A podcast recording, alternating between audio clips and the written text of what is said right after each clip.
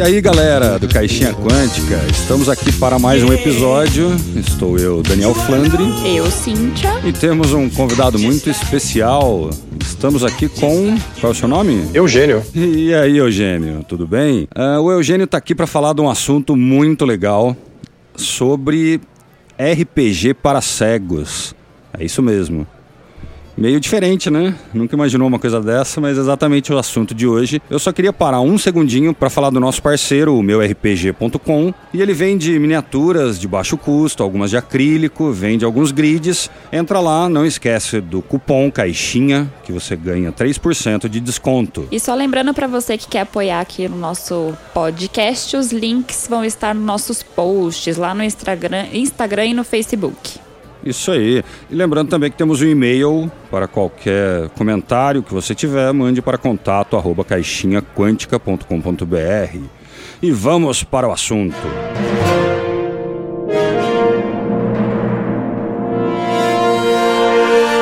Então, estamos aqui com o Eugênio e eu queria pedir para que ele se apresentasse um pouquinho. Fala aí para gente, Eugênio, uh, qual a sua profissão, o que você estudou. É, e, na verdade é bem interessante porque a minha profissão não tem absolutamente nada a ver com, com o jogo, com RPG para cegos. Eu, eu sou formado em filosofia, tenho mestrado também em filosofia. Atualmente estou tentando terminar meu doutorado, sempre em filosofia. E apesar disso, é, que não é uma área tradicionalmente associada com a produção de jogos, né? Apesar disso, é, eu coordeno um projeto uh, que já vai fazer agora 15 anos, agora em dezembro, que é o, o DEBO, que é uma sigla para Devil's Bob, que é basicamente um RPG online voltado para deficientes visuais, né?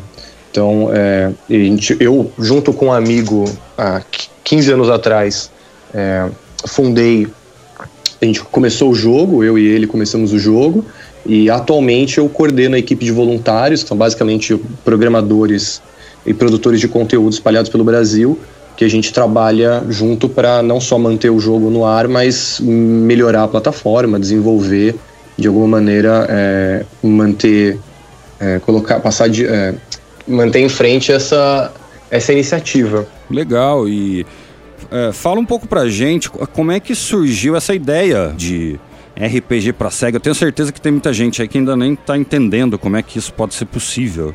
Explica, explica da onde que surgiu. É, na verdade surgiu acidentalmente. É, é, foi um grande acidente, porque isso.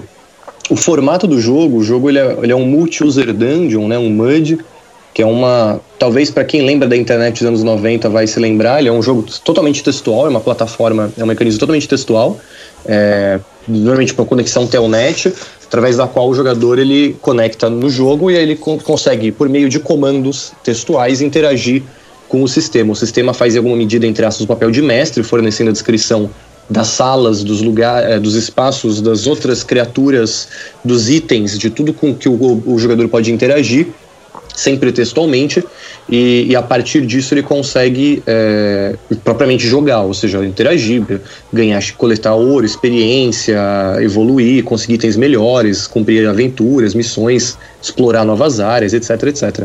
Isso, na verdade, começou muito acidentalmente a ideia de fo focar ou de voltar o jogo para deficiências visuais, porque esse não era o plano original, né?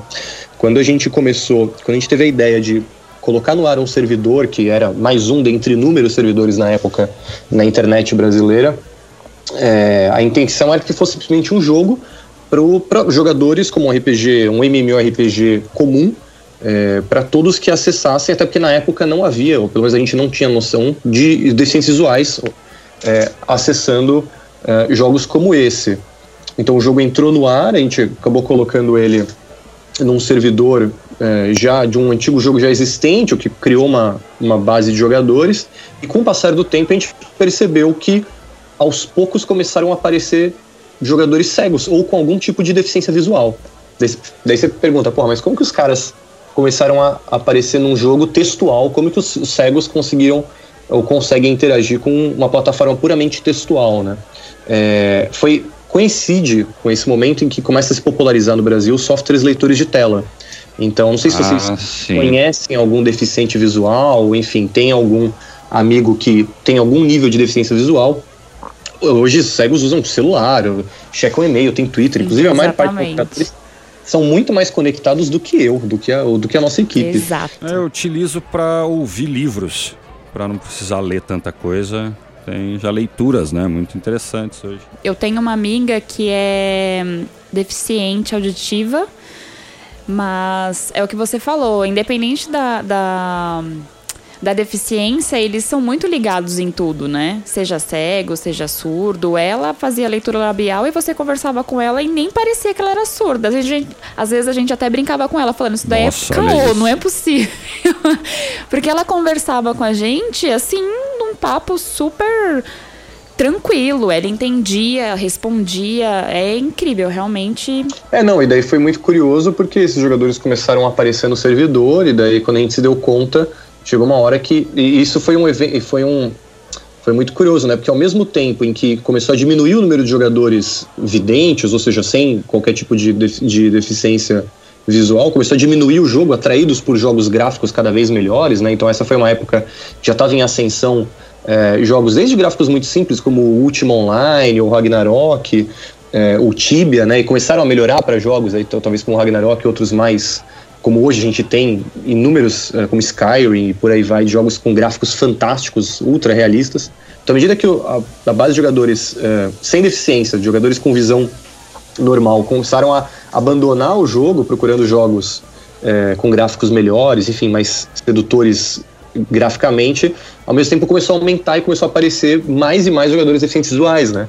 É, inclusive porque não há, uma, não há uma grande variedade de jogos, as empresas de games de um modo geral não produzem é, jogos voltados para esse público. A maioria dos audiogames ou dos jogos voltados, acessíveis hoje, não só no Brasil, mas principalmente no Brasil, eles são feitos por, por amadores ou por, por um, alguém que tem um filho, um irmão cego e que é programador e tenta construir alguma coisa, mas não há um interesse comercial, né? Sim. Então, é, de alguma medida, a gente se deu conta que o jogo começou a, a a abraçar, começou de alguma forma a, a suprir uma necessidade de, de entretenimento, que querendo ou não, uma necessidade, é, para uma camada considerável do, de jovens da cidade, ou seja, com, com algum tipo de deficiência. Isso, isso a gente inclui não só cegos, mas também jovens com baixa visão, né? Ou seja, muita gente que tem enxerga ah, X% ah, sim, de um olho, Y% de outro e tal.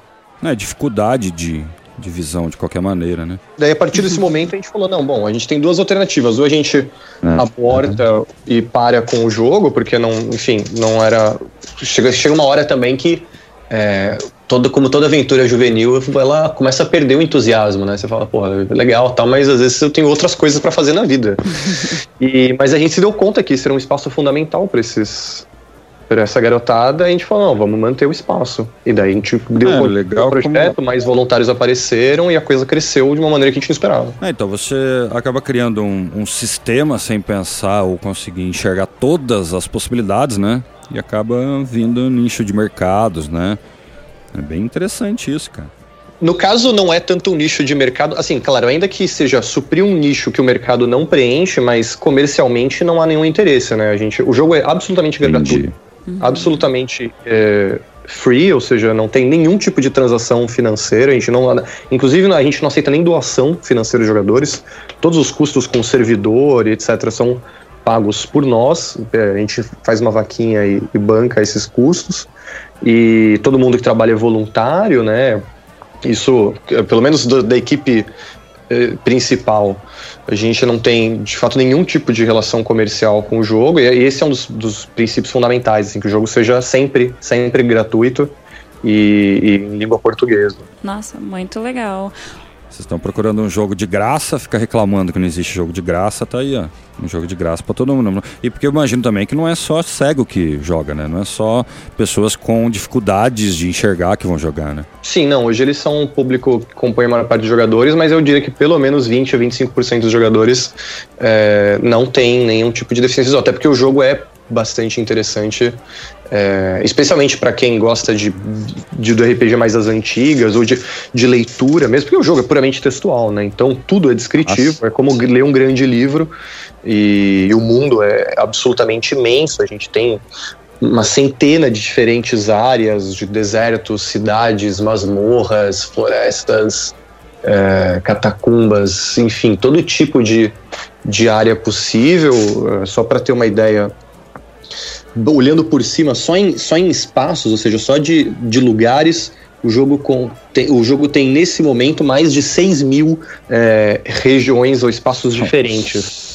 Isso dá, mais Vai precisamente, 6.176 salas diferentes nesse instante. É, é, um mundo absolutamente gigantesco, né? são 15 anos de trabalho, feito por muita gente. Então é. dá pano pra manga. Nossa, muito legal. Sabe o que eu fiquei imaginando aqui? E aí eu gostaria também de te perguntar, como que funciona, como que foi, na verdade, para vocês, Eugênio, essa adaptação, né, é, do jogo RPG para esse público? para os cegos. É, hoje vocês trabalham com, com alguma plataforma, fora o, os textos que você tem, a história. Conta um pouquinho para gente como que foi isso para vocês. Olha, é, eu tenho a impressão que, de um modo geral, ainda que, claro, sempre seja interesse dos administradores, ou seja, interesse da equipe é, privilegiar determinados tipos de experiência dentro do jogo, mas de um modo geral, é inevitável que os jogadores acabem é, definindo os rumos da coisa, né? Uhum. Então, acho que o máximo que a gente consegue fazer é estabelecer caminhos, investir ou melhorar ou privilegiar determinados, uh, digamos, aspectos do jogo, esperando que o jogador vá e preencha eles, mas uh, o jogador, ele é eu brinco que ele é como um aluno, assim, ele consegue estragar todas as tuas. O professor ele chega na aula, ele tem uma aula montada, pensada. Eu digo isso porque já dei aula há muitos anos. O professor chega na aula com uma aula montada, pensada, ele fala, bom, eu vou fazer, falar isso, agora vai ser assim, vai ser assim. Quando ele chega, os alunos pervertem completamente todo o plano inicial, né? Os alunos também. Exato. Ah, sempre. Gente, quem já mestrou qualquer coisa sabe disso, né? Então. E quem já pode... deu aula também, né? Também. É. Você pode escrever um plano, seja de uma aventura ou plano de aula dos sonhos, mas na hora do vamos ver, os jogadores eles influenciam muito e muitas vezes levam para rumos que você não esperava. Então, de um modo geral, é, de role playing mesmo, é muito difícil conseguir convencer os jogadores a, a participarem, a, a adotarem uma iniciativa de role playing. Então, de um modo geral, eu acho que o jogo tende a se aproximar mais de um MMORPG, né, no estilo de, de coleta de recursos para melhora do personagem, ainda que, claro, toda a temática seja de RPG, o sistema é um sistema de Dungeons and Dragons, então seja para contagem de dano, seja para atributos como força, sabedoria, destreza, inteligência, é... então o sistema, ainda que seja um sistema totalmente de RPG, o mundo seja um mundo de fantasia medieval, ou seja, hoje a gente conta hoje a gente conta com duas, quatro, seis, oito raças, né? Anão, elfo, goblin, halfling, humano, meio orc, minotauro e ogre além das classes, que são clérigo, guerreiro, ladrão, mago, necromante, paladino e druida, que é uma classe avançada. Aí, ó. Não é nada simples, não, bicho. Te achando que por ser texto vai ser uma coisinha bobinha, né? Não, isso contando com sim, mais de uma centena de magias diferentes, diferentes habilidades, né? Vai dar muito pano para man. Cada, cada classe possui, vocês sabem, possui magias e habilidades próprias, uma infinidade de pergaminhos e poções e itens de interações mágicas, desde carroças até montarias. O jogador pode comprar uma casa, enfim, o mundo é absolutamente gigantesco, dá pra, ele pode se casar, formar uma família. É, o mundo é absolutamente gigantesco, e até por ser um mundo aberto é muito difícil de novo, conduzir o jogador a, determinadas, a determinada forma de jogabilidade. Então há jogadores que preferem cumprir aventuras, outros preferem simplesmente é, upar, né, ou seja, é, subir de nível e conseguir itens melhores mais fortes. Outros usam o espaço quase como uma grande sala de bate-papo, basicamente para conversar com os amigos, se encontrar virtualmente. É, tudo isso para dizer que é, o, o jogo de um, já há muito tempo a gente percebeu que ele muitas vezes perde até a própria dimensão de jogo e acaba se tornando um espaço social, assim, de encontro e de, de relação entre os jogadores. Sim. Olha que legal, cara. E vamos abordar um pouquinho uh, sobre os recursos que vocês uh, utilizam e quais vocês foram utilizando com o tempo. Por exemplo, uh, vocês utilizam só texto, né? Uh, comandos, por exemplo, você tem comandos pré-programados, não? Eles foram evoluindo com o tempo? Como é que foi essa evolução? Sim, é. O, o jogo ele não surgiu do zero, né? A gente partiu de uma base, que é uma base gringa, que é o Circle Mud, que é uma base dos anos 90, que na verdade é a evolução de uma outra base, que é o Dico Mud, por aí vai, que remonta aos primórdios, assim, os, propriamente aos primórdios da internet.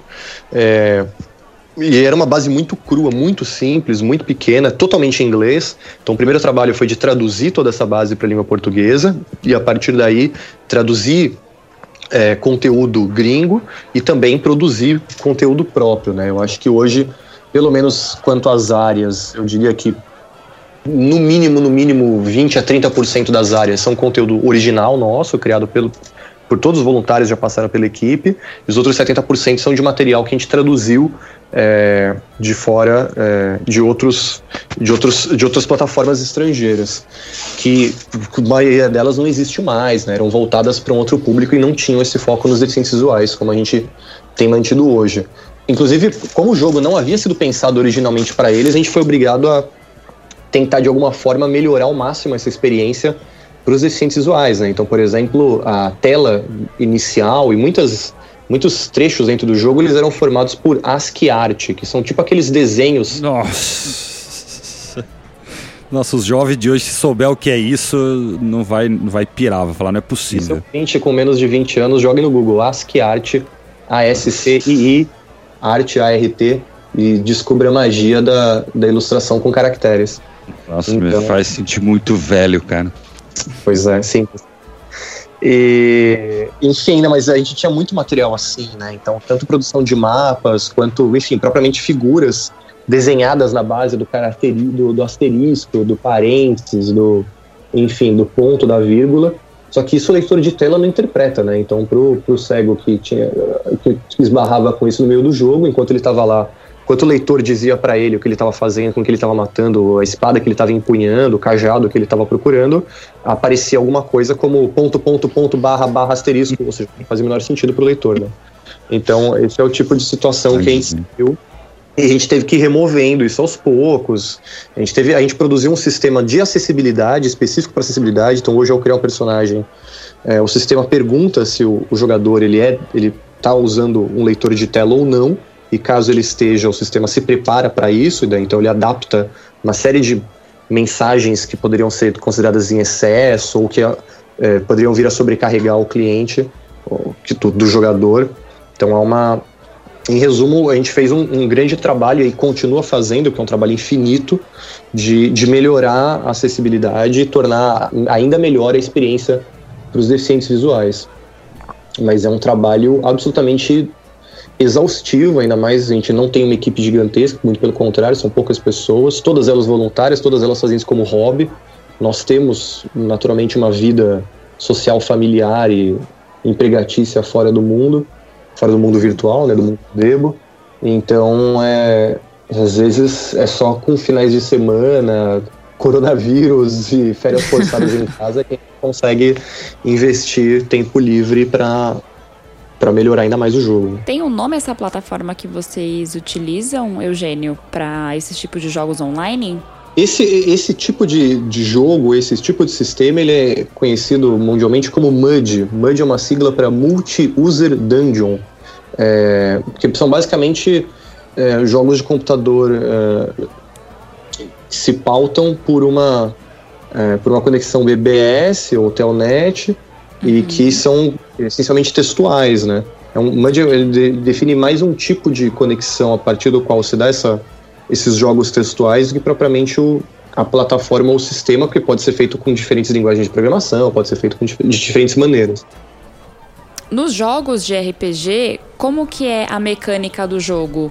Quando você é mestre, né? Você é quem mestra ou vocês têm outros mestres?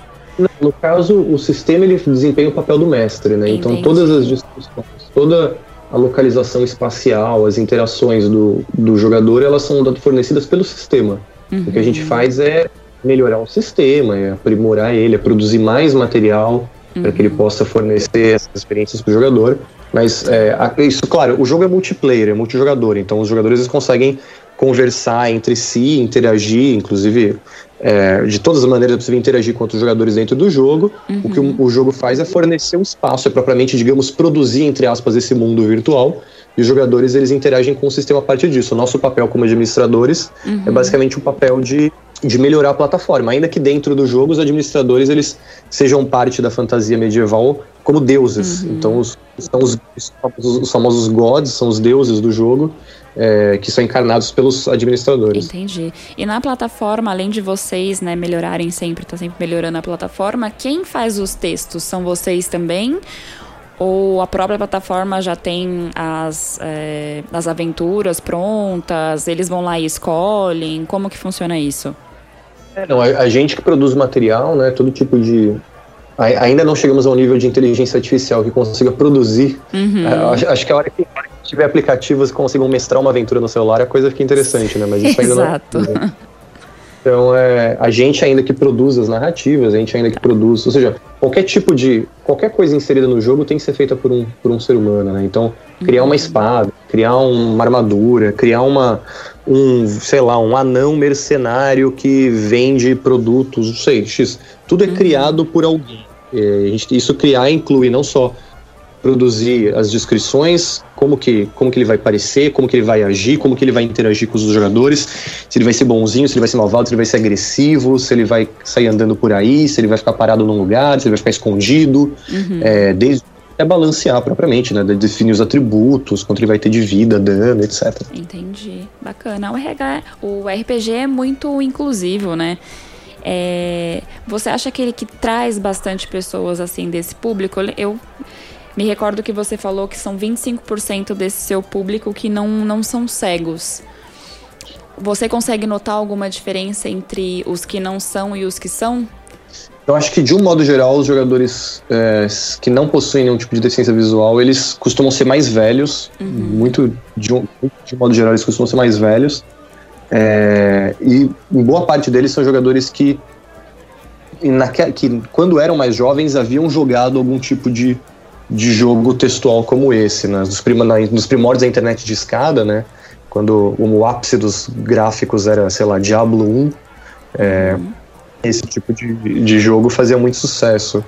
É, de um modo geral, os jogadores deficientes visuais eles são mais jovens, é, e são propriamente jovens que jogam todos os jogos possíveis que eles podem passar um dia no computador e que de alguma forma é, acabam tendo contato com o jogo e passam a é, e passam a fazer parte do, do nosso mundo. Né? Provavelmente isso que vocês estão fazendo deve ser o futuro da tecnologia, né? Pode-se dizer. Original, originalmente era o passado, né? Sim, exato. Mas é o futuro, com certeza, para muita gente. Principalmente pra gente que gosta muito de RPG, né? Os board games têm voltado cada vez mais, né? Hoje Sim. em dia mesmo, tantos jogos virtuais. Então acho que de um modo geral a gente ainda consegue conservar um nicho de um, de um modelo de RPG online que ainda que possa ser considerado ultrapassado hoje, mas que ele ainda traz uma beleza própria e que permite uma interação. Tem um episódio que eu gosto muito do Big Bang Theory. Eu não vou lembrar agora o número do episódio, mas é um episódio em que o, o Sheldon ele descobre um, um jogo nesse estilo. Então o Sheldon tá sentado na frente do computador e ele tá lá, ele, sei lá, lê uma descrição. Ah, você está na floresta profunda e você encontra um machado. Daí o Sheldon vai lá e digita, pegar o machado. E daí o sistema fala, você pegou o machado. Daí o Sheldon fala, hum, bom, então andar para a floresta. E daí o Sheldon meio que vai falando em voz alta enquanto ele tá jogando, tentando interagir, muito intrigado com aquilo. E daí chega algum outro personagem, acho que é o Raj, não lembro quem, chega e fala, Sheldon, o que, que é isso? Ele fala, ah, descobriu um RPG antigo dos anos 70, muito interessante e tal. E daí o cara olha pra tela e fala, pô, mas é só uma tela preta, não tem imagem e tal. Como que, mas como que, qual que é a graça disso? E daí o Sheldon vira e responde, não, mas esse RPG, esse jogo ele roda na melhor placa de vídeo do mundo, a imaginação. Eu acho que é um pouco por aí, né? Então, mesmo que você tenha gráfico cada, gráficos cada vez melhores e tal, a, aquela magia que só um, um, bom romance, ou enfim, que uma uhum. boa, boa história, seja narrada ou escrita, ela consegue produzir na sua, na sua mente, na sua imaginação, eu acho que ainda podemos competir em alguma medida com os jogos gráficos. Ah, com certeza. Fala galera, Jota aqui na área, acabei de chegar, atrasei um pouco, perdi a conversa toda, hein, meu? Putz, peço aí desculpas, pessoal. Mas mas você nem se apresentou lá no começo? O que, você está fazendo aqui no meio mesmo? Ah, vambora, filho. Agora entrei no meio, me apresentei no meio. É que no sentido, uh, a gente comentar que tem usado alguma coisa online que é o Fantasy Grounds.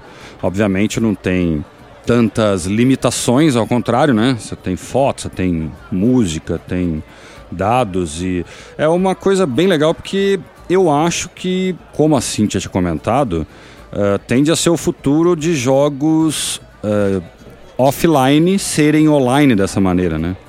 Não, Na verdade, a, fora, não... a minha experiência com RPG Até... tradicional, ela, ela, ela acabou no mundo de Tormenta ainda. Acho que eu brinquei um pouco com 3DT, aquele material que a galera produzia. Que eu era, como uma boa criança pobre, eu não, não tinha grana para gastar, sei lá, 100 reais na época, que valia tipo.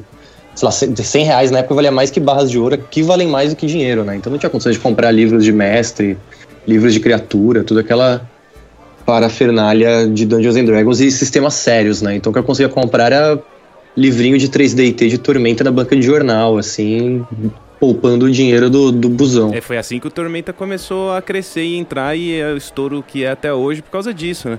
É, é muito caro mesmo, os livros de RPG são, acabam sendo caros e o Tormenta vinha como, é, às vezes, uma matéria na Dragão Brasil, às vezes um suplementozinho e assim foi crescendo. Não, com certeza. Inclusive, uma das áreas que eu, essa foi uma área que eu criei para o jogo, que é a Favela dos Goblins.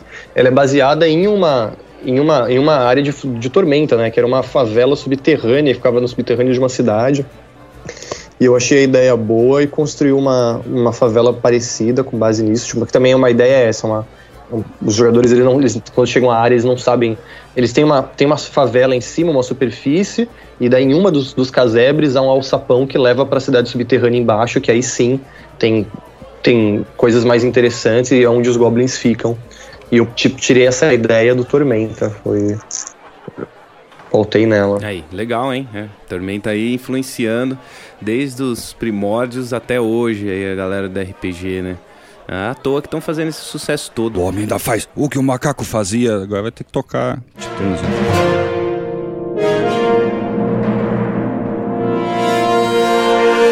Legal, cara. Uh, o que eu Queria saber, na verdade, uh, o que você acha que é possível que a tecnologia venha trazer no futuro para jogos em geral? O que, o que você teria ideias, por exemplo? Porque eu consigo pensar em algumas coisas como uh, ah, 3D, holografia. Você acha que esse lado está perto ou não? O que, que você nossa, essa é uma pergunta que exige ou bola de cristal ou muita coragem para chutar no vazio. Assim, é tipo aqueles economistas de noticiário que tem que falar se a economia é, então, vai por aí. Curar, assim, que depois... Futurologia, né? É, exato. Depois de 12 meses a internet vai e captura a tua fala e joga na tua cara e mostra como você errou, né? É, porra, não sei, cara. Eu acho que.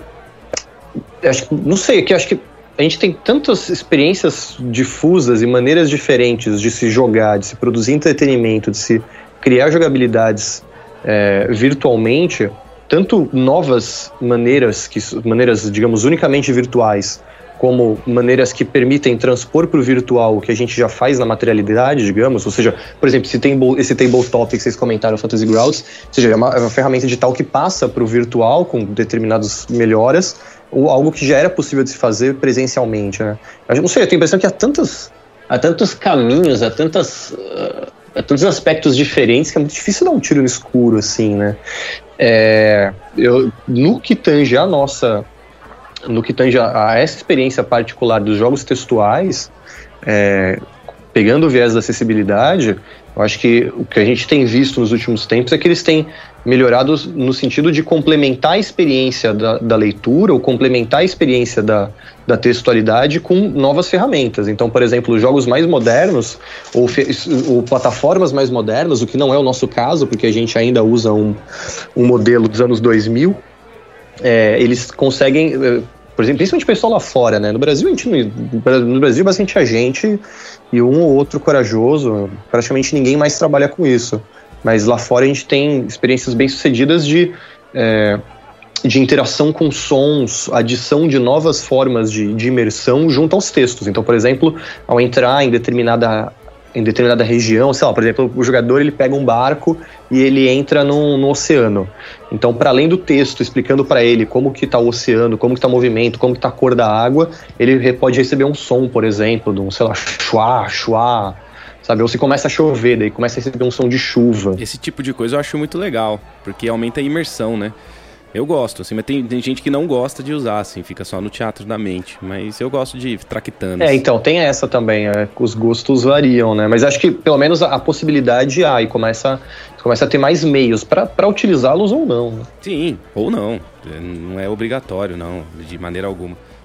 E também com relação à tecnologia para para assim como o tema aí do, do programa, né? Pessoas com deficiência visual, você ter algum meio de que possa jogar através de sons, né? Através de, de um, uma linha guia para que a pessoa consiga é, ter uma interação ali com a máquina, né?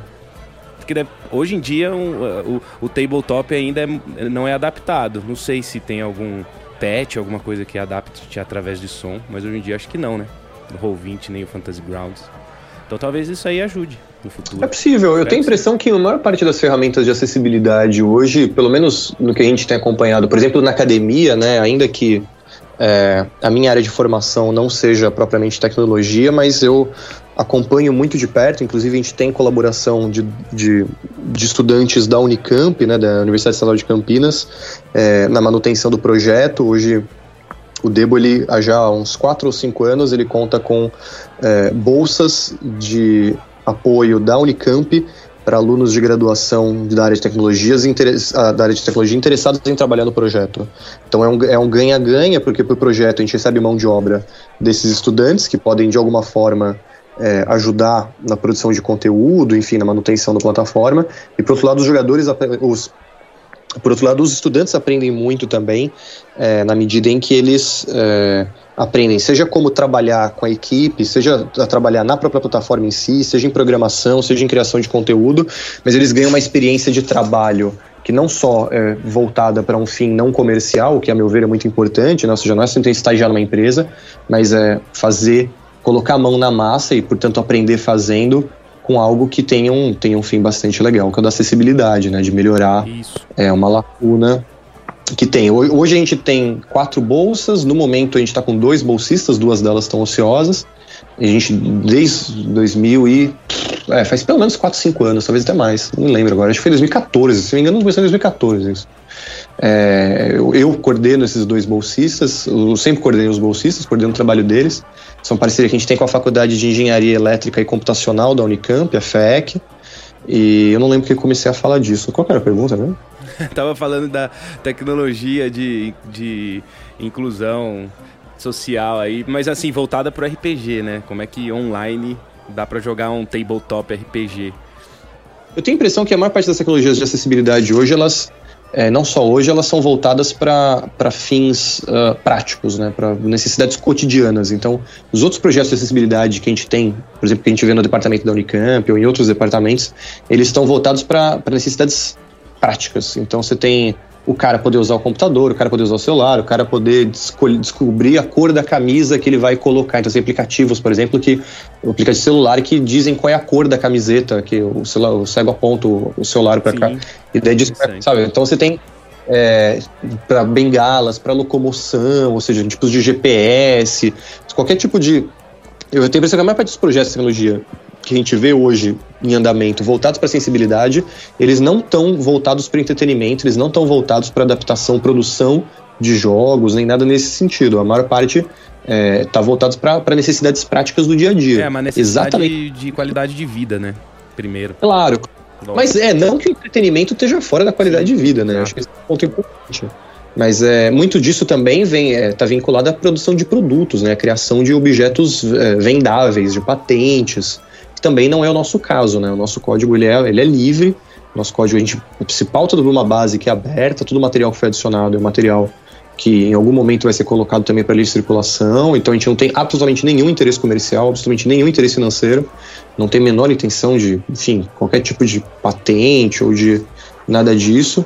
É, então eu acho que pensando, você falou, pô, será que os tabletops um dia vão chegar nisso e tal? Não sei nas empresas e na universidade tem impressão que não é esse o caminho tomado. A maior parte de iniciativas são iniciativas como as nossas, ou seja, de pessoas físicas, entre aspas, de voluntários que de alguma forma adotam isso como hobby e tentam investir nessa área. Mas é, comercialmente eu não acho que há interesse, não acho que haja não haja viabilidade econômica. É, mas na real, na real mesmo, não precisa do tabletop para jogar com deficiente visual, por exemplo, porque você entra no Skype aí, narra e, e, e pela voz é, já dá, né? E algum robô aí para jogar os dados e já era. Deixa eu te fazer uma pergunta que eu fiquei curiosa. É, na sua plataforma, Eugênio, como que funciona a rolagem de dados? É, o sistema faz tudo, tudo. Ah. a gente define, é, por exemplo, quando você produz uma arma, uma magia, ou o que é que seja, você define qual vai ser a rolagem de dados. Tipo, sei lá, três dados de seis lados, por exemplo, oito dados de dois lados. É, e daí o sistema, a cada ataque, a cada magia lançada, a cada momento de interação, ele imediatamente roda, é, rola os dados e, e, e, põe na tela o resultado. Mas isso é tudo, isso é feito muito rapidamente, né? Por exemplo, determinadas, normalmente uma batalha pode ter cada rodada de batalha tem entre um até quatro, se, se bobear, cinco ataques possíveis tanto de quem ataca quanto, ou seja, dos dois que lutam. Então, por segunda, são muitas rolagens de dado, né? Isso, é na sua plataforma tem um limite máximo de jogadores? O, não, é um, é um mundo aberto, né? É um mundo aberto, qualquer um pode conectar a hora que quiser. O jogo é aberto 24 horas por dia, 7 dias por semana.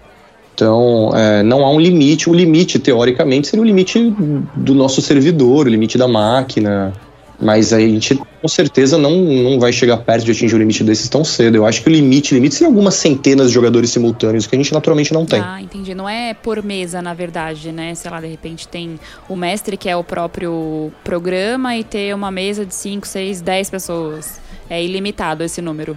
Não, nesse sentido se aproxima mesmo mais de um MMORPG, né? A gente tem sim, um mundo sim. único e aberto e daí todos os jogadores interagem nesse mesmo mundo. Então, uhum. é, todos eles passam pelas mesmas regiões, podem se cruzar pessoalmente, entre aspas, né, ou seja, no mundo virtual. É, não, há, não são mundos diferentes com ao qual cada um tem acesso. Todo mundo que entra, entra no mesmo mundo. É Nossa, é claro que ele. Todo mundo que entra, entra em cidades diferentes, né? Por exemplo, ao criar um personagem, uhum. você pode optar em três cidades natais. Hoje a gente tem Midgard, Silverthorn e Jarete como três cidades natais distintas. Há muitas outras cidades é, além dessas, né, que você pode encontrar explorando o jogo. E, então todos fazem parte, todos os jogadores eles jogam dentro de um mesmo um mesmo mundo comum, então todos interagem com todos online. Cara, achei muito top isso aí. Eu sei que eu cheguei atrasado. Todos numa sala gigante do UOL. Não, é demais, cara. Fiquei com vontade. É demais. Eu com certeza vou jogar, achei muito, muito interessante. É, o legal é a interação, né? Porque se é um, mundo e existem várias cidades e lugares, é entender como que é essa interação no jogo. Nossa, deve ser sensacional. E para finalizar, então, é, como que os nossos ouvintes conseguem achar essa plataforma, Eugênio? Você tem Instagram? É por um link? Como que é? A gente tem tem um, um, o site do jogo ele permite o acesso direto ao jogo sem necessidade de fazer qualquer tipo de download, né?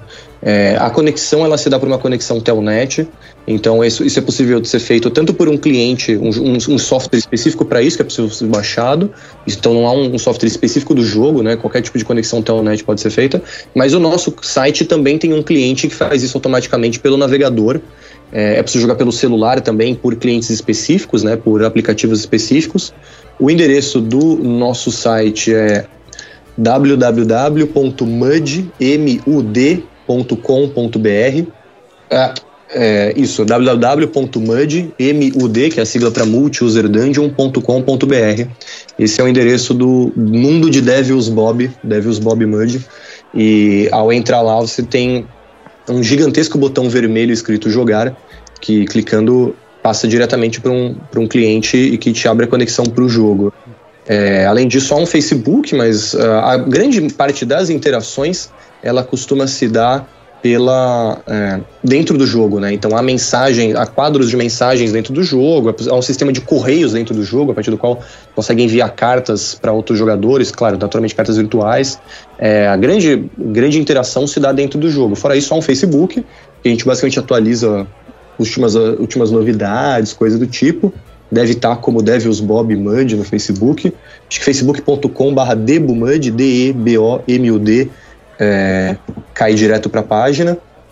E E é isso, acho que a grande parte da, da vida do jogo ela se dá dentro do próprio jogo, né? Ainda que a gente já tenha tido experiências fora, alguns anos atrás a gente organizou um Debo Encontro, um encontro presencial em São Paulo, é, reuniu alguns jogadores, é, a maior parte deles moradores de São Paulo da região, foi uma experiência legal, inclusive para a gente conhecer os jogadores e altos altas aventuras, altos acidentes, conduzindo cegos, dando de cara com a parede. Eu não tenho muita habilidade presencial é, de, de, contato com eles, mas foi uma experiência muito interessante. E. Enfim, qualquer um quiser jogar, o jogo é absolutamente aberto e gratuito, não é necessário qualquer tipo de.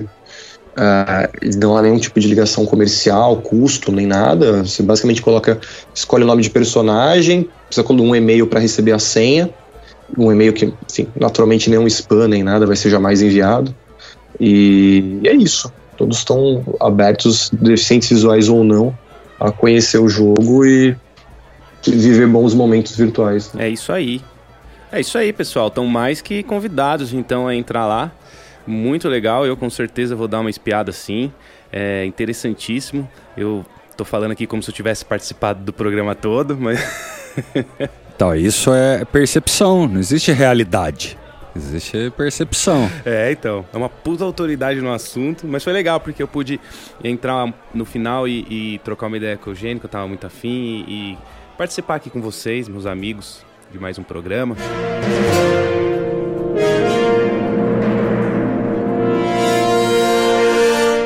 Eu cheguei agora, mas eu também já vou ficando por aqui. É o, o último a chegar e o primeiro a ir embora, né? É, primeiro, o último a chegar, o primeiro a ir embora. Queria agradecer aí, Eugênio. Valeu aí pela, pela disponibilidade. Eu sei que você está em outro país aí, que a gente tem horários complicados, mas que bom que deu. Foi um prazer. E acho, acho legal a iniciativa também de vocês, de, enfim, mandar. É, a, a fazer uso de uma ferramenta nova como podcast, né, para para divulgar uma ideia velha que é o RPG. Eu acho que isso é, é mais do que bem-vindo nos tempos atuais. Força, força do projeto. Então eu também vou ficando por aqui. Eu também fica aqui o meu agradecimento para o Eugênio. E é isso. Um beijo para vocês. Fui. É isso aí, galera. Muito obrigado aí ao nosso convidado. E a gente tentando trazer assuntos relevantes aí que tem a ver com RPG, né? Digam aí vocês os que que vocês, ouvintes, gostariam que a gente falasse para os próximos episódios. É isso aí, valeu, aquele abraço.